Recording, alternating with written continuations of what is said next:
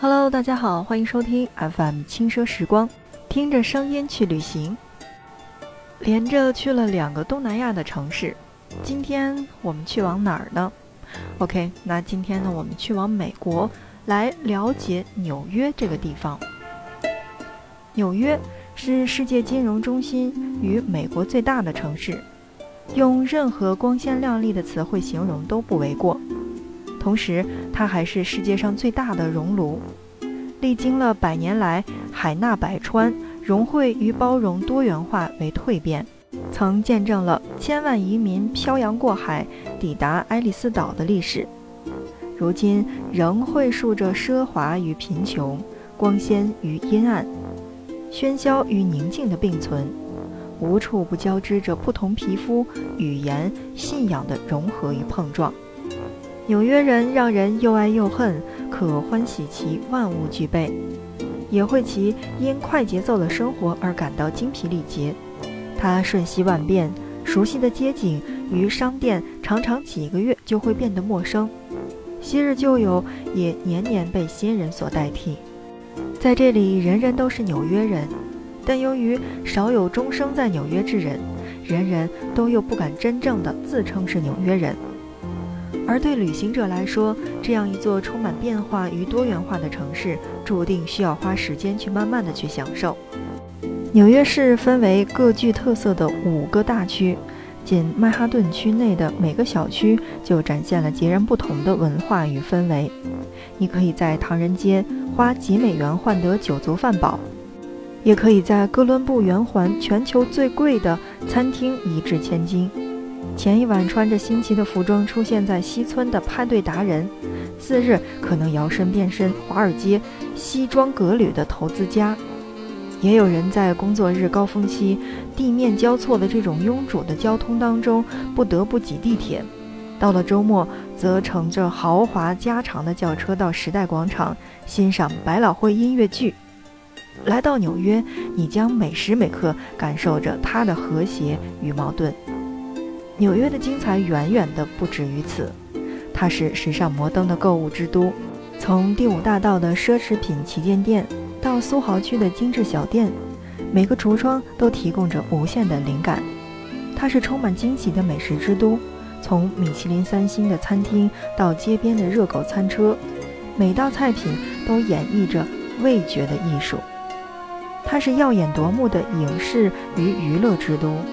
从金刚攀爬的帝国大厦到绯闻女孩的蛋糕店，每一步都是电影与美剧的画面。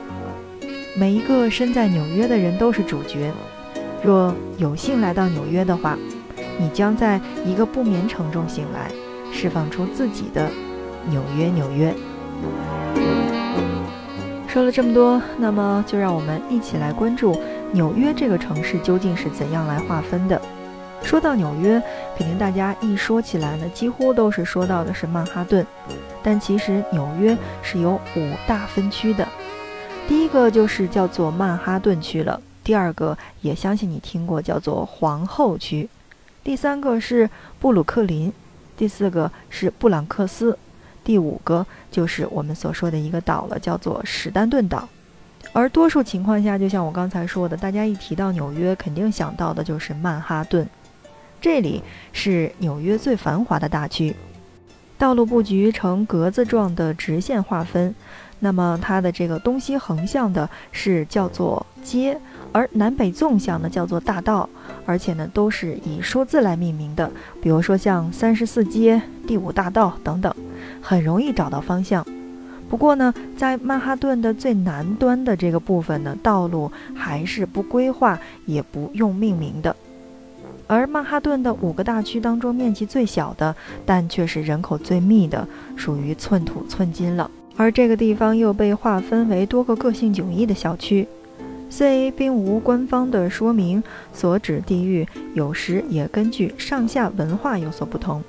但一般十四街以下为下的这个城区呢，比如说像十四街至五十九街为中心城区。而五十九街以上的视为上城区。如果划分的更细的话，下城区是分为像金融区、翠贝区、苏豪区、中国城、下东区和东村等等这些地方，而中城区就包括了切尔西，然后中城包括格莱梅西等等这些地方。那包括我们说的上城区哈，就是我们说的上东区、上西区、中央公园和哈莱姆。但是呢，在这儿要再次说明的是，对于曼哈顿区的划分，不同的机构有着不同的定义。因此，那我想这个节目当中只是作为一个参考，让你去更快的去熟悉我们的纽约的城区划分。但到了那儿之后，我相信你会有向导，也会有朋友。其实是除了曼哈顿以外，布鲁克林是人口最多的区了。靠近曼哈顿的一带为纽约最新兴发展的区域，而皇后区是面积最大的区。内部的法拉盛为纽约目前规模最大的华人区的居住地，而布朗克斯区与史丹顿岛的景点和旅游项目也相对较少。其实我觉得，在这个纽约的话，应该大家是以逛城市或者说购物为主要的这个我们的玩儿的部分。那么肯定像我这样的一直在节目当中强调的，如果说我去到一个地方，肯定是希望体体验当地的这个文化特色。那么在下面的时间当中，我们就一起了解当地人的生活。在纽约。人们常开玩笑说，十字路口等待绿灯的一定是旅行者。除此之外，无法辨认出谁是纽约当地人。其实这里少有土生土长的纽约人，也少有决定终生留在此地的居民。每年夏天，大批的年轻人涌入纽约寻找职业的机会，同时也有许多人准备移民他处。于是，每认识一个人，必定会有这样的三个问题。你从哪里来？来纽约多久了？准备待多长时间？其实，你从哪里来是一个可以得到令你意想不到的答案的问题。在这座世界文化遍地开花的国际化的大都市，所谓的纽约人常常是外国人。如果发现与你对话的人带着不同的口音，或者用纯正的美音告诉你他们来自半个地球开外的国家，都不要惊讶。纽约就好似一个联合国，在大街、餐厅无处不会听到各种各样的语言，看到截然不同的面孔。另一个常听到的问题叫做：你住在哪儿？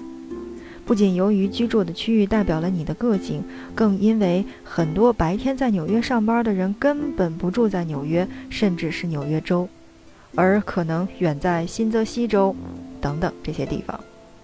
要知道，曼哈顿的居民在夜间少有两百万人，可在工作日的白天可以翻至到四百万人，足以见证了其流动性之高。而这些他州居民也成了纽约当地人的重要的组成部分。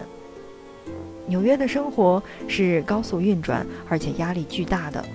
纽约人也总是被贴上了不礼貌、少耐心或者难亲近的标签儿，其实是不然的。虽然他们的确常对堵在路中间看地图的旅行者皱眉，司机可能会时不时的去按按喇叭。但这往往是赶路时精神紧绷的神经状态的体现。非赶路状态下的纽约人是非常礼貌，也非常友好的，有时甚至会主动的去与你聊天儿。不过在对话结束之后，他们会笑着祝你享受美好的一天，然后又行色匆匆地消失在人海当中。正是因为此般的压力与快速的生活节奏。纽约人也玩出了自己的水平，正如年轻人所说的：“Work hard, play hard。”得益于先进的娱乐设施、丰富的节日游行、全年不断的音乐会与戏剧演出，纽约人可以在每个周末找到不同的娱乐节目去娱乐自己。此外，他们中的多数恐怕都是吃货。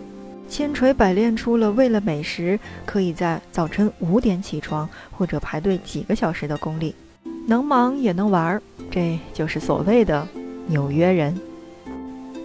好像在我们今天看来，没去过纽约的人也依然对纽约很熟悉，或者说对美国很熟悉，因为除了在中国的电视剧之外，我们依然看到的很多的都是我们的美剧，比如说在二零零五年上映的《金刚》，或者说还有更早之前的一九六一年上映的《Tiffany 的早餐》，包括在一九九四年到二零零四年播出的《老友记》，那还有。